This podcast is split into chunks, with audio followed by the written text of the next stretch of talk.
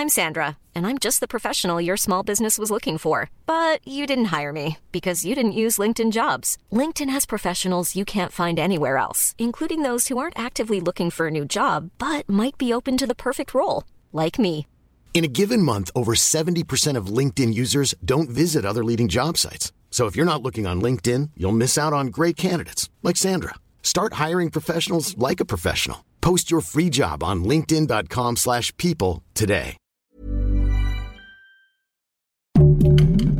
Heraldo Podcast, un lugar para tus oídos. Literal de Latin Literalis que se apega a su sentido exacto, porque nadie es literal y ninguna idea es estática. Aquí lo cuestionamos todo. Literal es un proyecto original del Heraldo Podcast del Heraldo de México. Encuentra un nuevo capítulo cada semana y recuerda seguir este podcast en Spotify o en la plataforma que más te guste. Hoy le damos la bienvenida a Luisa Verde con un libro sensacional, una novela que, que yo esperaba otra cosa, Luisa, pero ahorita lo vamos a platicar. Yo esperaba otra cosa y la verdad es que estoy muchísimo más sorprendida. Gorda no es un insulto. Todas somos ámbar.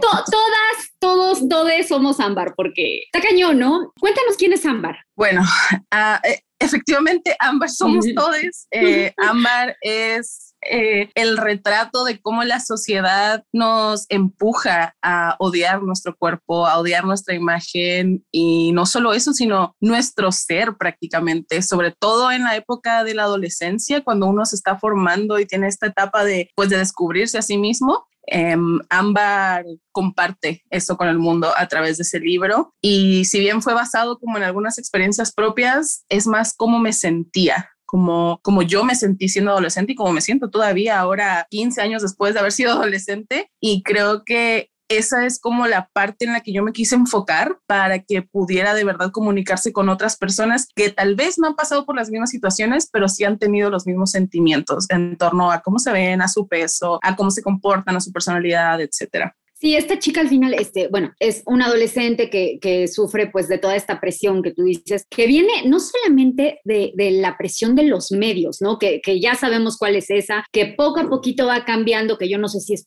por moda, si es por qué, que al final está muy bien que, que esté cambiando, pero también la presión de su propio entorno, ¿no? Uh -huh. Sí, y es que ahí uno tiene que identificar, por ejemplo, que el entorno recibe esos mismos mensajes. O sea, a veces estamos como muy enfocados en, en, los comentarios que nos hacen nosotros y lo mal que nos hacen sentir, pero también tenemos que entender que ellos tienen estas ideas que también fueron implantadas, por así decirlo, como que a todos nos lavaron el cerebro igual. Y, y entonces estas personas vienen cargando con, con estos mismos estereotipos, estas mismas limitaciones, estos mismos como estándares de cómo se supone que uno tiene que ser y, y, en verdad es tan potente que incluso muchas veces no, no se da cuenta la gente, como hablando generacionalmente, las personas más grandes, como que les cuesta romper esos, esos estigmas porque les enseñaron que así era, que, que si no era de esa forma, estaba mal. Y creo que Ámbar llega justo en este momento donde, como dices tú, ¿no? Quizá por moda, quizá por quién sabe qué, las cosas están cambiando un poco y para mí era súper importante poder entregar este mensaje de, de que podemos aprender, podemos regarla, podemos caernos, podemos llorar, podemos quejarnos, podemos hacer las cosas mal e ir aprendiendo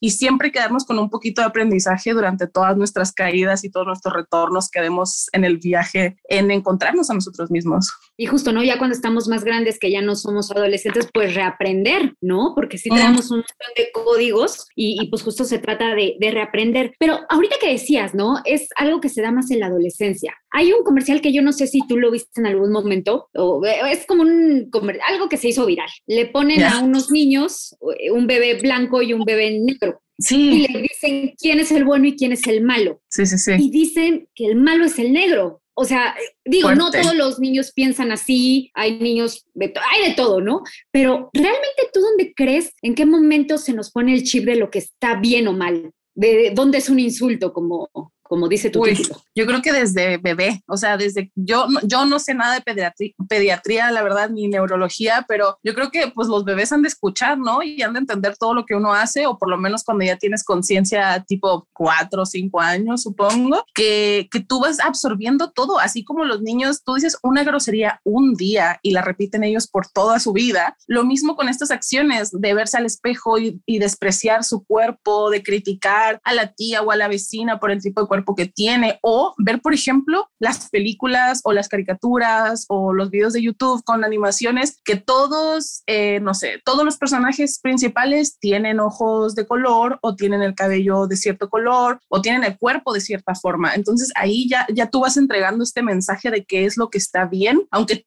tú es un de cinco años, estás viendo una caricatura y ves que el, el, niño de la caricatura quizá no habla como tú o no es del mismo color que tú eres o tiene diferente pelo o incluso como diferente eh, entorno. Entonces, desde ahí ya son estos mensajes que se van entregando que van quedando claramente muy, muy implantados en nosotros. Luisa, esto que decíamos, eh, bueno, que mencionabas justamente, creo que entra mucho, me encanta porque además al final de la novela traes un glosario, que ahorita quiero que, que, que hablemos más, pero todo lo que describiste ahorita es un cuerpo hegemónico, ¿no? Claro, Así es. Cuéntanos qué es un cuerpo hegemónico para, para nuestra audiencia que no, que no, no, no está familiarizada con este término.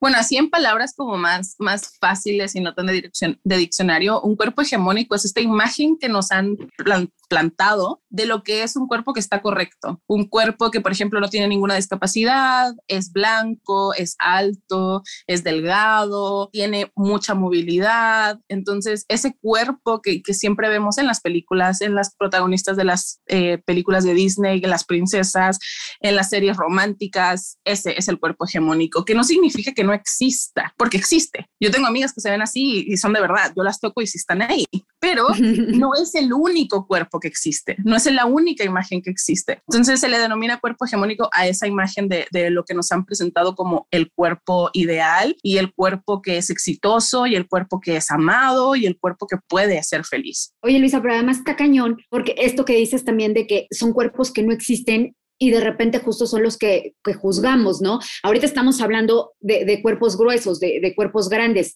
pero también está toda esta cosa de, de, niñas que son, o personas en general, que son muy delgadas y lo mismo, ¿no? Este cuerpo existe y está ahí, o, o, o la persona que decide operarse completamente es un cuerpo y ahí está, y es la aceptación mm. del otro. Claro, Sí, ahí la, la, diferencia que yo creo que, que, se pone, que se plantea entre esos cuerpos, de, los cuerpos gordos y los cuerpos más delgados, es la discriminación y la violencia sistemática que viven. Como es, es muy diferente, pero sí, o sea, de repente hay gente que, dice, que me dice a mí, ¿no? Porque yo publico mis outfits y mi ropa en Instagram y llegan y me dicen, oh, por fin una mujer real, un cuerpo real. Y yo le digo, oye, ella, o sea, todos somos reales. Un cuerpo irreal es aquel que está photoshopeado, pero no puedes llegar y decir que eres body Y mencionar que un cuerpo que es delgado y que está en la pasarela de Victoria's Secret no es real, porque lo es. O sea, aunque esté operado, aunque esté a dieta, aunque haga ejercicio todos los días, es real. Entonces creo que, que de repente como que se va al otro extremo en esos casos, pero pues la violencia y la,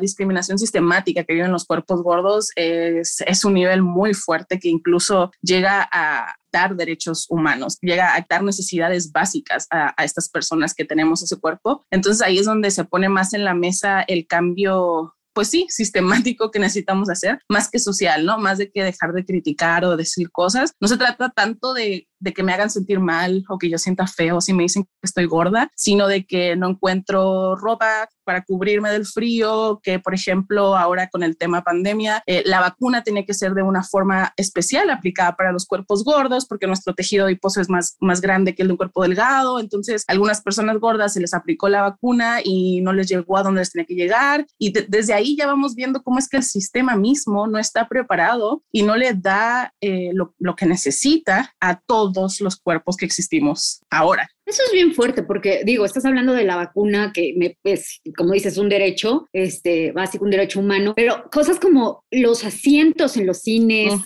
este, las tallas, ¿no? Los vestidores de repente son súper angostos, súper incómodos. Sí, los baños. O sea, es como, ¿para quién está pensado esto, no? Para niños. Sí, para, para el cuerpo hegemónico. Para el cuerpo hegemónico, exactamente. Pero ¿En qué momento decidimos, bueno, esto, esto no, no es, más bien espero que reflexionamos, no que me lo contestes como una verdad, ¿no? ¿Qué momento usamos el cuerpo para agredir, ¿no? ¿En qué Eh. momento una característica física se vuelve un insulto? Uy, está, está interesante esa, ese cuestionamiento, porque si nos vamos así como a la historia, siempre viene este ejemplo, ¿no? De que Marilyn Monroe tenía un cuerpo como más rellenito y su cintura era más gruesa, y como si nos vamos para atrás, en las pinturas renacentistas vemos mujeres que eran eh, retratadas así como lo más bello del universo con panza, pero mm, yo creo que viene de, esta necesidad que tenemos todos como, como humanos en esta sociedad de ser amados y eh, junto con eso de, de poder lograr cosas en nuestra vida y creo que en la modernidad se ha presentado esta limitante de que si tu cuerpo no es delgado, blanco, alto, no vas a ser feliz o no vas a tener el amor o no vas a poder lograr eh, las cosas que tú quieras. Por ejemplo, a Ámbar, eh, pequeño spoiler, tiene sueños en su vida, ¿no? Quiere cosas que quiere lograr, eh, tiene cosas que quiere lograr, perdón, y se da cuenta viendo ejemplos de personas que trabajan en lo que ella quisiera trabajar, que no hay nadie que se vea como ella. Entonces ella da un paso atrás y dice, "Mm, no sé si yo puedo trabajar de eso porque realmente nadie se ve como yo y quizá igual lo intente, pero sí es un, un- un limitante que te pone la realidad, ¿no? Así decir, eh, no sé, por ejemplo, eh, mujeres que quieren trabajar en tecnología o en mecánica o no sé, en, en cosas que, que están, que han sido tomadas por otros géneros y dicen, no sé si yo pueda estar ahí, quizás se me va a hacer más difícil y en realidad se hace más difícil muchas cosas solamente por cómo uno se ve. Entonces, Ámbar se encuentra con esa problemática también en la adolescencia, como en este momento de que tienes que elegir, ¿no? ¿Qué estudiar, qué carrera y estás saliendo la prepa y tú te preguntas, ¿realmente podré hacer eso? Porque ¿por qué me tengo que esforzar yo más simplemente por mi tipo de cuerpo o por el género con el que me identifico en lograr algo que otras personas lo tienen ahí, como en la palma de la mano? Y, y es un cuestionamiento que yo quería poner en la novela, como de que, de que nos diéramos cuenta que a veces te dicen, tú puedes, dale, vas con todo, tú lo puedes lograr, pero hay cosas que socialmente se te hacen más difícil y es injusto que sea más difícil por cuestiones como cómo te ves. Y, y creo que esto también tiene mucho que ver con otra palabra del glosario. Es que me encantan todas estas palabras porque eh, yo siempre he pensado que las cosas hay que nombrarlas para entenderlas, para que existan, para y pues para cambiarlas, ¿no? Este, La violencia sim- simbólica. ¿no? Claro. O sea, a- al final todo lo que estás diciendo que vive Ámbar y que vive la, gente de este gruesa, la gente gorda, pues es una es- especie de violencia aunque no haya golpes, aunque no, aunque no haya un insulto tal cual, ¿no? Exacto, exacto, exactamente. Sí, sí, la violencia simbólica es más como este concepto que existe, eh, más que, que, no sé, que nos peguen o, o, lo mismo se habla de la gordofobia, ¿no? ¿no? No es realmente que la gordofobia sea el miedo a los gordos, sino cómo es que el sistema rechaza a estos cuerpos o, discrimina a estos cuerpos. Y, esas cosas se ven todos los días en muchas cosas de las que hacemos y es súper fuerte eh, de repente porque uno se siente solo, como que nadie más te entiende o como que es tu culpa. Y para mí era súper importante dejar eso claro con la, con la novela que, que escribí, que, que, estamos todos en los mismos, como, como dijimos al principio, no todos somos Ámbar, todos estamos ahí. Y, mm, y creo que desde esa plática, desde poner este, este tema sobre la mesa y de poder por ejemplo, me imagino a, niñas que han comprado el libro y lo platican con sus amigas o con sus familiares, poder tener esta comunicación con tu entorno inmediato, creo que es súper importante para poder sentirse pues acompañado y darse cuenta que uno solo no está y uno solo tampoco va a poder cambiar todo, sino que tiene que ser un cambio social. Oye, dos cosas. Ahorita que mencionabas a los más jóvenes, que, que, creo que sí es una lectura para, para ellos y también para nosotros, porque ya nosotros más bien estamos arreglando todos esos issues, ¿no? Uh -huh. O sea, ya, ya, ya estamos tratándolos y pues ellos de alguna manera previniendo. Yo siempre he pensado que qué bueno que no fui niña y adolescente en esta época. Ay, ¿no? sí, que, que, sí, exacto, sí, sí. Pero por otro lado, también me encanta la libertad con la que se hablan de temas, este, que tienen menos prejuicios, que justamente existe lectura como, lecturas como las tuyas, como tu libro, donde ya te puedes identificar y decir, ah, ok, está bien si, si, si no soy súper delgada, si no soy súper alta, si, si no me veo como la de la telenovela, ¿no?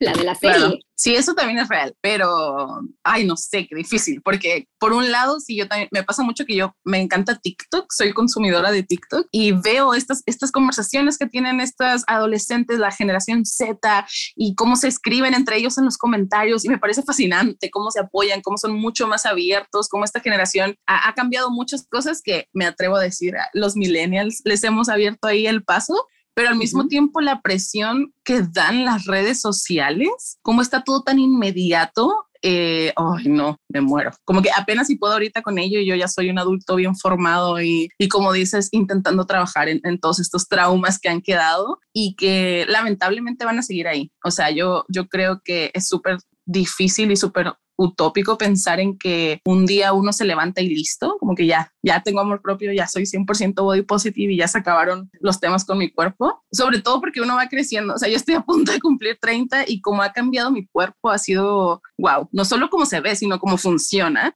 Entonces ahí es una conversación que tiene que seguir hasta el final, o sea, el tema de, por ejemplo, de que está prohibido envejecer, ahí se viene Ámbar cuando cumpla 50, 60 años, otro, otro problemón se le viene a la muchacha.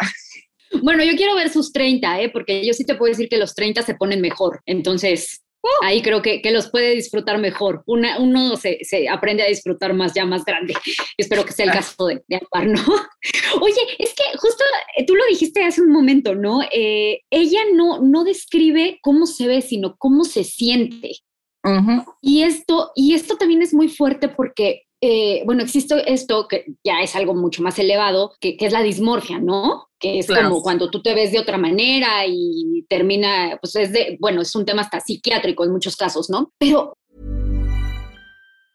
Hey, it's Danny Pellegrino from Everything Iconic. ¿Ready to upgrade your style game without blowing your budget? Check out Quince. They've got all the good stuff shirts and polos, activewear, and fine leather goods, all at 50 to 80% less than other high end brands. And the best part? They're all about safe, ethical, and responsible manufacturing. Get that luxury vibe without the luxury price tag. Hit up quince.com slash upgrade for free shipping and 365 day returns on your next order. That's quince.com slash upgrade. Hey, it's Ryan Reynolds, and I'm here with Keith, co star of my upcoming film, If, only in theaters, May 17th. Do you want to tell people the big news? All right, I'll do it. Sign up now and you'll get unlimited for $15 a month in six months of Paramount Plus Essential Plan on us. Mintmobile.com slash switch. Upfront payment of $45 equivalent to $15 per month. Unlimited over 40 gigabytes per month. Face lower speeds. Videos at 480p. Active Mint customers by 531.24 get six months of Paramount Plus Essential Plan. Auto renews after six months. Offer ends May 31st, 2024. Separate Paramount Plus registration required. Terms and conditions apply if rated PG.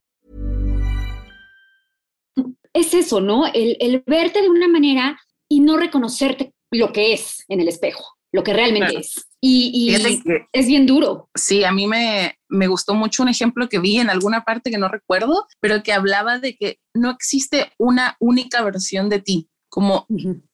como yo me veo, solo yo me veo. Como me ve mi novio, solo él me ve. Como me ve mi mamá, solo ella me ve. O sea, no hay una, una versión unificada de ni de cómo me veo ni de cómo soy. Como que tengo múltiples personalidades porque cada persona las agarra, por así decirlo, las eh, interpreta de una forma distinta. Entonces, darse cuenta de eso es como, wow, en verdad, soy miles de personas y, y a la vez estoy intentando eh, como calzar con lo que todas esas miles de personas quieren, por ejemplo, hablando del cuerpo cuando uno es adolescente, cuando entra la pubertad y que empieza, ¿no? La, la magia de, cómo cambia el cuerpo. Eh, a Ámbar le pasa que empieza a cambiar su cuerpo repentinamente de un extremo al otro, supuestamente, porque eso la hacen sentir eso la hacen sentir sus compañeros, su familia, el entorno y ella misma, porque no se reconoce en el cuerpo que había estado viviendo por los 14 anteriores años, años de su vida. Y, y claro, no se sabe realmente cómo se ve. Estuvimos a punto de poner una portada con un cuerpo de una mujer y fue así como, ¿sabes que no? Porque no podemos realmente decidir qué es eh, el, el, estar gordo, qué tanto es estar gordo, qué tanto no, como qué tanto es estar mm. alto, qué tanto no, como que todo, todo eso es tan subjetivo que, que, a mí me pareció muy interesante nunca describir realmente cómo era el cuerpo de la protagonista. Hay descripciones como de sus ojos, de su cabello, pero nunca del cuerpo y creo que eso también ayuda a que las personas se identifiquen con el personaje. Eso, eso me encanta porque justo eh, pensaba en esta descripción que no haces de ámbar, que más bien te la deja la imaginación y mm. cada quien la pondrá del volumen que quiera, por decirlo así, este, y también, o sea, de esta cosa de que Ámbar era muy flaquita y después simplemente creció, se desarrolló, ¿no? Eh, nunca hay perfección, porque nunca la hay, pero sobre todo, nunca hay perfección ante los ojos de los demás. Que, y esto me lleva a, ¿quién te da el derecho de opinar de los demás? Exacto. No, eso es como, ¿por? No, yo siempre he dicho, el cuerpo, del cuerpo no se opina, de los demás. Sí, hay, una regla muy interesante que dice, si lo que vas a decirle a alguien sobre su cuerpo no se puede cambiar dentro de los próximos cinco segundos, no lo digas. Como, hoy tienes un moco, te manchaste el lipstick, el diente, traes algo dentro de tu ojo, no sé, como ese tipo de comentarios, ok, pero estás muy gorda, estás muy flaca, eh, estás demasiado bajito, no puedo hacer nada al respecto, así estoy hoy y probablemente mañana y ayer también, entonces, ¿qué, qué, qué, hacemos? ¿Cómo, ¿Cómo se procede? Pero pues eso viene de lo mismo que hablamos al principio, es este estereotipo de cómo se supone que tenemos que vernos y cómo se supone que tenemos que ser para poder alcanzar el éxito o para poder ser amados o para poder de verdad sentirnos bien con nosotros mismos, porque nunca nos han enseñado realmente cómo se ve una persona disfrutándose fuera de un cuerpo hegemónico. Totalmente. Luisa, ¿tú te has cachado con algún prejuicio? Uy, yo creo que sí, sí, varios. Y cómo, o sea, digo, si no lo quieres compartir está bien, pero, pero ¿cómo lo trabajas? O sea, ¿cómo, ¿qué te dices a ti misma para decir, oye, justo eh, eso, eso de la regla de, de los segundos me encanta, porque es como una manera de decir, a ver, tranquila, no tengo por qué opinar, pero ¿cómo, cómo te, ahora sí que cómo te deconstruyes tú? ¿Cómo te educas? Yo, me he dado cuenta, o sea, me he dado cuenta cuando fui creciendo de todas las cosas que pensaba y decía, incluso me encontré por ahí unos infames tweets con un poco de gordofobia, eh, pero mm, ahora que ya estoy más consciente de todo eso, es precisamente estar consciente y me ha pasado que de repente veo personas en la calle o me veo a mí misma en el espejo y tengo estos pensamientos eh, invasivos de, que mi cuerpo no es suficiente o de que ya no me siento bien como me veo o que la persona que está pasando por enfrente de la calle no debió haber hecho esa elección de su ropa y después me quedo así como, no, ¿qué? como pausa, como regrésate para atrás y piensa otra cosa o, o me regaño a mí misma, por así decirlo, cuando me pasa con otras personas así como, ¿para qué estás pensando tontadas? Como algo, algo por el estilo. Y en mí misma es un poco más complejo, es un poco más difícil, em, pero también me quedo pensando en qué tanto voy a permitir que eso influya en lo que yo quiero lograr, qué tanto quiero permitir que eso, eh, voy a permitir que eso me deje, pues no me deje vivir, por así decirlo, ¿no? Porque ah, conozco de historias de muchas personas que, por ejemplo, no van a la playa porque no se sienten cómodas con su cuerpo como para ponerse un traje de baño. Eh, yo hace unos, hace, hace apenas unos días tuve una, una oportunidad de ir a una alberca y estuve a punto de no querer entrar a la alberca porque no me gusta cómo está mi cuerpo ahora. Incluso el traje de baño que, que tenía disponible me quedaba un poco chico pero fue como, no, quizás la única oportunidad que tenga de meterme en una alberca este año. Me voy a meter, o sea, y ya, y, no me siento tan cómoda y estoy un poco así como apretándome a mí misma, pero no puedo dejar que algo tan em, externo como mi cuerpo no me permita disfrutar de esas cosas que todavía puedo, porque hay cuerpos, por ejemplo, que hay cosas que quieren hacer y no se las permite la sociedad, ¿no? Entonces yo lo hice nomás y había gente, había como otras ocho personas en la alberca cerca y había gente viéndome y todo y fue así como, démosle, hay que hacerlo porque no puedo dejar de vivir simplemente porque mi cuerpo está diferente a lo que me han dicho que tenía que ser. Es que uno se pierde muchísimos momentos, muchísimas oportunidades por ese tipo de inseguridades, ¿eh? Y cuando pasa el tiempo y volteas atrás dices, ¿en qué estaba pensando? ¿No? O sea, sí, bueno, a mí como ámbar em, me pasó que en la adolescencia mi cuerpo así como que de verdad que de una mañana para otra fue otra cosa y, y, yo recuerdo lo tanto que sufrí y escribiendo el libro obviamente se abrieron todos esos demonios y todas esas memorias y le pedí a mi mamá que me mandara fotos más o menos de esa época y yo veo esas fotos ahorita y digo, ¿de dónde estabas gorda, chamaca? ¿De dónde? O sea, ¿de dónde? Pero en esa época, esa niña, en su entorno, le hizo sentir eso. Y yo ahora digo, qué triste que no pude disfrutar de las cosas, qué triste que me sentía tan menos, que, que me sentía tan menos valiosa por lo que me hizo pensar mi entorno. Igual hay que tener en cuenta que en ese entonces eh, yo fui adolescente en los 2000 cuando estaba de moda este cuerpo heroin chic, se le llama, esta delgadez como muy huesuda, por así decirlo, que es muy diferente al cuerpo que está de estereotipo ahora, ¿no? Que sigue siendo igual de dañino, pero sí, o sea, yo veo, yo vi esas fotos y fue así como fuerte, fue muy fuerte para mí porque yo incluso en mi memoria me recordaba más gorda y realmente no lo era. E, es que es eso, nos vemos con otros ojos, nos vemos con los ojos juzgones todo el tiempo. Eh, y esto que dices está bien padre, porque, bueno, bien padre y no, o sea, pero de repente nos limitamos de cosas cuando hay gente que realmente no puede y quisiera, ya sea por el entorno sociopolítico o porque sí, obtiene una discapacidad, ¿no? O sea, todos los días hay que agradecerle a estas piernas, a estos brazos, a este estómago, a todo lo que tenemos, porque es lo que tenemos y, y estar bien, ¿no? Sí, sí, eso es, eso es fuerte. Por ejemplo, eh, tengo, he sabido de experiencias de personas que son tan gordas que no les permiten viajar o tienen que pagar doble asiento y su economía no se lo permite, entonces no pueden viajar. Y yo digo, entonces, estoy, estoy gorda, me meto a la alberca y puedo viajar, puedo disfrutar las cosas que hasta ahora se me permite hacer y que a estas otras personas no, y que es completamente incorrecto y que luchamos para cambiarlo cada día. Entonces, como dejar de, dejar de estar viviendo así, dejar de estar viviendo como amarrado a esta idea de que no, me voy a poner a dieta y, y el próximo verano voy a estar flaca y ahí me voy a meter a la alberca. No, hacerlo ahora si podemos, si se nos permite. O sea, por ejemplo, acabamos de salir de una pandemia, ¿no? Eh, que no podíamos hacer nada más estar encerrados en nuestra casa dando vueltas en las mismas cuatro paredes. Y ahora yo pienso así como ya con la vacuna y salir con la mascarilla y poder dar vuelta a la cuadra es suficiente. Y te juro de que salgo en pijama o salgo con una blusa que, que se me ve, no sé, alguna parte que no me, que no me gusta de mi cuerpo. Y es como, no importa, como que estoy, estoy viviendo. Y, y es súper importante darnos esa oportunidad y también entender de dónde viene la limitante. O sea, eh, es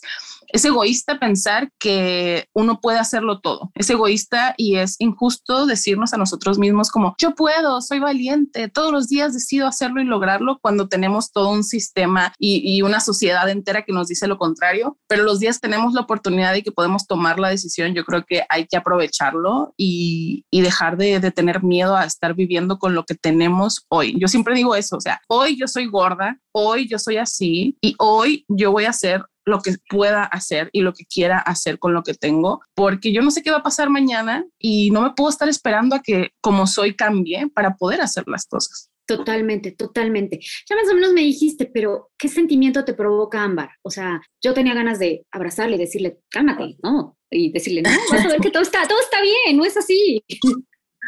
Sí, creo que me da mucha nostalgia y, me, da, me da coraje, me da coraje saber que todos pasamos por eso y pensar que hoy día tantas niñas, eh, me atrevo a decir que la grandísima mayoría están pasando por eso mismo, porque no importa, o sea, los cambios que han habido sí han sido positivos y sí han habido cambios, pero no creo que estemos mejor. Yo creo que solamente no estamos tan mal, ¿sabes? No sé si se entienda la diferencia, como no estamos tan mal como antes, pero todavía no estamos mejor y, y, me da coraje, eso me da mucho coraje. Y yo creo que de la rabia, del coraje, podemos empezar también a abrir esta comunicación y hacer cambios. Eh, así de importante como la felicidad también es el enojo. Entonces, a mí me gusta que, que la gente sienta cariño por Ámbar y se sienta identificado, pero también me gustaría que se enojen como ella y que se enojen con ella, porque Ámbar comete errores y para mí era súper importante eso también, que su camino no fuera perfecto y que sus amigas también cometieran errores y que no fuera perfecto todo, porque así es la vida. Entonces, eh, mostrar este, este camino idealista del, del, amor propio, del body positive, yo creo que es súper dañino, porque al final te quedas esperando siempre así como, ¿por qué no logré quererme? ¿Por qué no logro quererme? ¿Por qué no logro amarme? Para mí ese mensaje me parece un poquito tóxico, entonces eh, era importante que, que, que existiera esta rabia, que existiera este coraje, que existiera este llanto de frustración, de no entender, de sentirse fuera, de sentirse mal, porque así la hace sentir su entorno y porque las personas a su alrededor no cambiaban y no la podían entender hasta que encuentra un poco de luz en el camino y empieza a aprender cosas y cree que lo está haciendo bien y cree que lo está haciendo bien y después se da cuenta que no, pero algo aprende. Y, creo que así, así vamos aprendiendo, o sea, así va siendo nuestro camino, así ha sido por lo menos mi experiencia en torno a mi cuerpo, a mi imagen, a mi personalidad y y me gusta cuando la gente me dice como lloré con ella y me enojé y me enojé con tal personaje y después me arreglé porque me di cuenta que aprendió y es como, ah, muy bien, está funcionando. Y por eso es tan fácil identificarse, porque como dices, no, no es todo como un post de Instagram de positivismo ahí súper tóxico. Y, y, también lo dices en, en, uno de los apartados que, que, tienes acá, de los descansos con, con, letras, con ilustraciones, amarse suena difícil, pero de verdad, mm. gente, es mucho más difícil vivir odiándose. Sí. Eh, Luisa, gorda no es un insulto, ¿qué es? Una palabra más. Una palabra más que nosotros le ponemos toda esa connotación, la que para bien, para mal. Eh, Luisa, este es un podcast de, libros y me gustaría mucho eh, que recomendaras algunas de las lecturas que estás haciendo. Yo sé que por ahí tienes inquietud por lectura juvenil, que ha sido algo de lo que te has acercado mucho. Eh, échanos tres títulos por ahí que, que te gusten, que nos quieras compartir. Bueno, eh, acabo de salir la película de A través de mi ventana, pero como lectora de la saga desde Wattpad, eh, lean los libros. la película me hace muy feliz por Ari, pero en verdad lean los libros y después vean la película porque, o al revés, da lo mismo, pero lean el libro, está bueno, está bueno. Eh, tenemos un capítulo con Ari, ¿eh? Grabado, ya. ¿En serio? La plataforma. Sí, sí, sí. Ay, yo una vez, yo una vez me metí a un en vivo que estaba haciendo de una entrevista y pude hacerle una pregunta y me sentí así en llamas. Tipas. Luego te lo comparto para que lo escuches.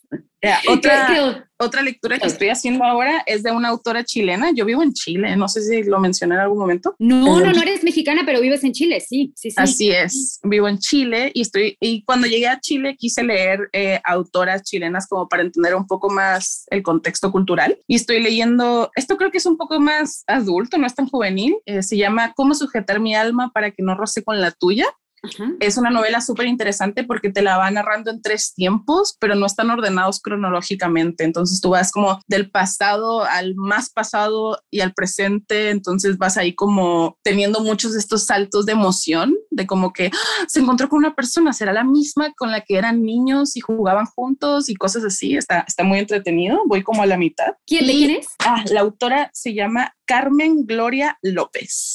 Perfecto, anotado. Y por último. Y estoy leyendo un libro en inglés eh, que se llama Ghost, Fantasma, de una autora que se llama Dolly Alderton. Este lo estoy comenzando, llevo 13% del libro y me ha gustado mucho. Esto sí es, eh, es una novela romántica de una mujer que está en sus 30 y acaba de, decidir comenzar a salir. Entonces está muy moderna porque está así como usando una aplicación tipo Tinder y teniendo citas y, como un poco más acercado a, mi edad la situación. Al contexto. Y bueno, obviamente, de, obviamente dejamos la recomendación de Gorda, no es un insulto. En México lo podemos encontrar bajo el sello de Alfaguara, es de Luisa Verde, ya está en todas partes, lo pueden encontrar. Y yo me quiero despedir con esta cita que me encantó me encantó. La responsabilidad no debería estar en el cuerpo que sale de la norma, sino en su entorno. Eh, quiero agradecerte, Luis, estos minutos de, tu tiempo, este, este, esta conversación que estuvo maravillosa y invitar a toda nuestro, nuestra audiencia que nos sigue en nuestras redes sociales. Nos encuentran como el Heraldo Podcast en Instagram, en TikTok, en todos lados. Eh, ¿A ti cómo te podemos encontrar, Luisa? Bueno, yo si me buscan como Luisa Verde, con doble E al final voy a salir, pero mi Instagram es golden-strokes. Y quería comentar rapidito que el libro está disponible también en ebook y en audiolibro. Se acaba de lanzar en audiolibro, así que más inclusiva todavía esta historia para que más personas puedan acceder a ella. Ah, está buenísimo. Además, ah, yo disfruto mucho los audiolibros también, ¿eh? Buenísimo por ahí. Y bueno, eh, yo soy Melisa Moreno y a mí me pueden encontrar en arroba melisototota. Nos escuchamos la siguiente semana. Gracias. Want to get a chiseled look in the jawline? Sculpt and shape your jawline with added volume from Juvederm Volux XC. Juvederm Volux XC is an injectable gel specifically designed to be robust enough to improve moderate to severe loss of jawline definition. And it is the first and only hyaluronic acid filler approved for the jawline. Add volume to your jawline for a chiseled look with Juvederm Volux XC. For important safety information and to find a licensed specialist, visit juvederm.com that's J U V E D E R M.com. Not for people with severe allergic reactions, allergies to lidocaine, or the proteins used in Juvederm. Common side effects include injection site redness, swelling, pain, tenderness, firmness, lumps, bumps, bruising, discoloration, or itching. There's a risk of unintentional injection into a blood vessel, which can cause vision abnormalities, blindness, stroke, temporary scabs, or scarring. Talk to a licensed specialist to find out if it's right for you. Visit juvederm.com. That's J U V E D E R M.com.